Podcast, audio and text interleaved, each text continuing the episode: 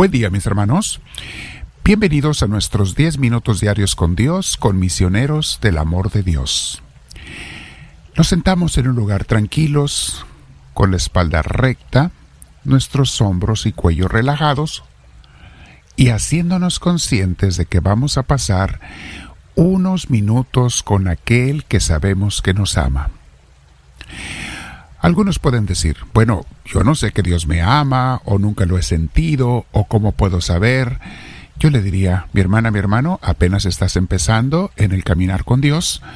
Si tú perseveras y sigues, vas a descubrir, sentir, ver, experimentar de muchas maneras ese amor infinito que Dios te tiene. Pero al decirme que no lo has experimentado, me estás diciendo que no has empezado, y está bien. Lo bueno es que ya estás empezando, persevera, sigue y vas a sentir en tu vida a aquel que le va a dar todo el sentido a tu vida, todo el para qué estamos en este mundo.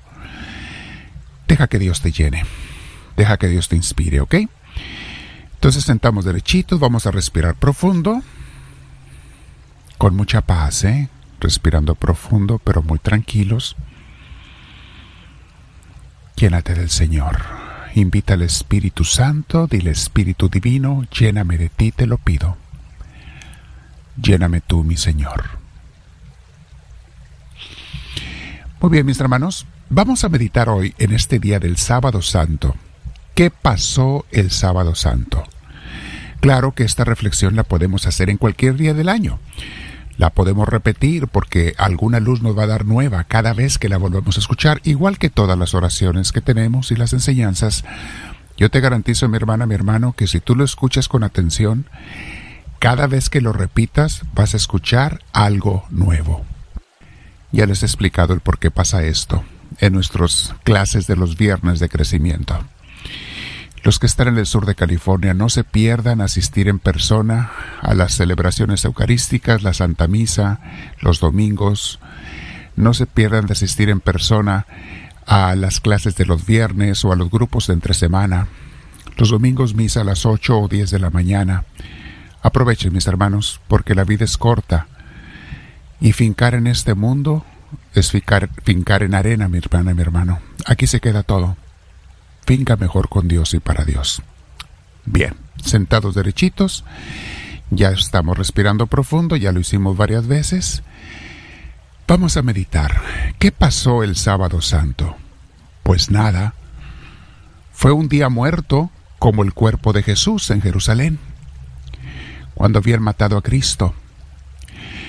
Ese sábado santo, por un lado, mis hermanos los judíos, al respetar su religión, pues no salían de sus casas los sábados, era prohibido hacer cualquier actividad, no hacía nada. Los líderes religiosos, estoy seguro que unos estaban contentos, porque por fin se habían liberado de ese latoso de Jesús que los hacía ver mal, que les decía sus maldades y malos entendidos de la Biblia. Ese Jesús que les volcó las mesas de sus banqueros y prestamistas en el templo ese Jesús al que la gente comenzaba a querer y seguir en grandes números, lo cual les causaba a ellos una envidia y un celo incontrolables. Por otro lado, yo creo que no todos los líderes religiosos eran corruptos. Algunos no querían matar a Jesús, pero se quedaron callados y no mencionaron ni una palabra para defenderlo. Así como esos hoy en día que no hablan mal de los demás, pero no dicen nada para defenderlos cuando a sus espaldas los critican. Porque así ellos se aseguran de que ellos mismos no serán criticados o rechazados, lo cual es muchas veces la suerte de los valientes. Los valientes son rechazados, los honrados y los verdaderos cristianos. Había en aquel entonces otros líderes religiosos que eran buenos, y de vez en cuando hablaban para defender a Cristo o a los cristianos. Tenemos ejemplos como Nicodemo o Gamaliel, pero no sabemos si esta vez estaban presentes o si hicieron algo en el momento en que planeaban matar a Jesús los demás. Por otro lado, en el infierno había fiesta en ese sábado santo.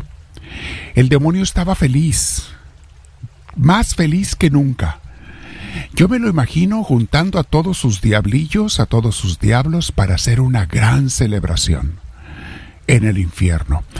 Había vencido a su más grande enemigo, a Dios mismo. No solo le destruyó su plan de enderezar a la humanidad, de guiarla a través de Jesús, sino que le mató a su mismo hijo. Qué gozo más grande, infernal y malvado vencer a Dios y matarle a su mismo hijo. Como dijo una vez el filósofo Nietzsche, hemos matado a Dios. Feliz, feliz. Hay gente que siente ese gozo infernal, pero bueno. Había una fiesta en el infierno probablemente. El demonio, para lograr sus propósitos maléficos, había movido todas sus artimañas. Había, movido a personas débiles y ambiciosas que empezaban a dudar de Cristo. Él mismo les metió la duda de Jesús y luego las usó a estas personas como un Judas Iscariote para que lo traicionaran. Había movido a los líderes religiosos para que en vez de que con su vida buscaran la gloria de Dios, más bien buscaran su gloria propia y le tomó años convencerlos y desviarlos a líderes religiosos que en un principio empezaron con toda la mejor intención del mundo, pero en el camino se perdieron siguiendo al enemigo y no siendo fieles a Dios. Los movió para que en vez de que quisieran fincar el reino de Dios, más bien usaran eso como pretexto para fincar su propio reino. Hoy en día, mis hermanos, sigue habiendo gente así personas que no están compaginadas con la voluntad de Dios y más bien buscan sus grandezas, su poder o sus riquezas. Todo lo que les conviene, mundanamente hablando, menos hincarse ante el Señor y fincar el reino de Dios. Y también el diablo usó a esos sacerdotes corruptos para mover al pueblo, para que presionaran a Pilatos gritando, crucifícalo, crucifícalo. Ahora Jesús estaba muerto. No había nada que hacer. Todo se acabó. Los discípulos escondidos en el cenáculo, aterrorizados por el miedo de que ahora los fueran a crucificar a ellos también, se encerraron allí. Por otro lado, también estaban totalmente desilusionados. Quizás se preguntaban, ¿por qué creímos en Jesús? ¿Cómo fuimos tan ingenuos y dejamos nuestras casas, familias y trabajos para seguir a un hombre que creíamos que iba a ser el Salvador, que era el enviado de Dios? Y resultó siendo uno más de esos charlatanes, líderes que salen, a veces protestan, mueven gentes y luego abandonan a la gente o los matan. Todo fue un engaño. Esta religión nueva de Jesús era una mentira. Estas enseñanzas suyas del amor, el amar en vez de odiar, pues se oía muy bonito, pero mira lo que le pasó. Al que lo predicaba, lo fracasó. Eh, fracasó. Volveremos a nuestras familias con las cabezas agachadas y les diremos, nos equivocamos. Nos dejamos engañar por Jesús no era el Hijo de Dios como creímos, porque si lo hubiera sido, Dios no hubiera permitido que lo mataran. Al contrario, Dios hubiera mandado a sus ángeles a matar a los fariseos y a los soldados romanos. Qué engañados estuvimos. ¿No hemos oído hoy en día a personas, mis hermanos, hablar o pensar de una manera semejante?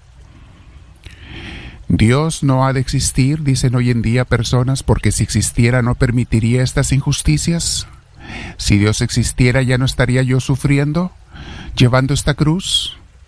Si Dios existiera, el mundo sería perfecto. Las dudas ante la aparente ausencia o indiferencia de Dios. Parece como que si Dios no está, como que nos creó y se fue, o quizá que ni siquiera existe. Es más, hay predicadores que andan anunciando con artimañas y artificios oratorios que Dios no existe. Eso pensaban ellos el sábado santo. Muchos seguidores de Cristo también quizá pensaban igual. Y eso piensan hoy en día muchos confundidos de, igual manera. No saben que nada ni nadie puede ganarle a Dios, que todo es parte del plan universal y eterno del Señor. No saben que al final Dios siempre gana. Quédate en oración con el Señor meditando en Jesús. Háblame, Señor, que tu siervo te escucha.